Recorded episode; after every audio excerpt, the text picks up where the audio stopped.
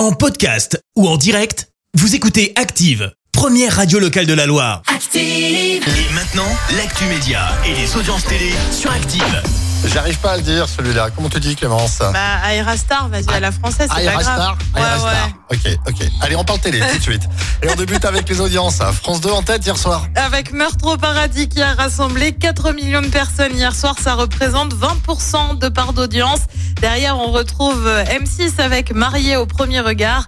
TF1 complète le podium avec Pourquoi je vis, le film sur la vie de Grégory Le Marchal. Il exclut un retour. Je n'intéresse plus les gens. La petite phrase est signée à Patrick Sébastien, interviewé sur RTL ce week-end. Il affirme vouloir désormais tourner la page de la télévision et plus précisément de France Télé. On le rappelle, il a été remercié. Il a depuis retrouvé un créneau sur C8 avec notamment Patrick Sébastien, découvreur de talent, mais aussi les pépites de Sébastien qui devraient arriver. Alors est-ce que vraiment ça va se faire? Pas l'affaire est à suivre. Et puis une nouvelle fiction est annoncée sur TF1 pour le 15 mai. Ça s'appelle Les Randonneuses. Au casting, on retrouve notamment Clémentine Célarier ou encore Baptiste Le Caplin.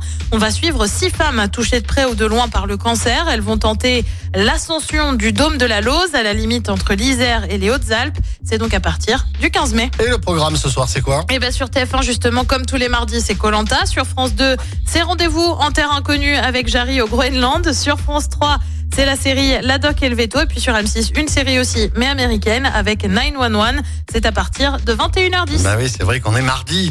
On est Pas mardi. lundi. Ah, on est Ah. mardi. Bon, c'est une courte semaine, c'est bien.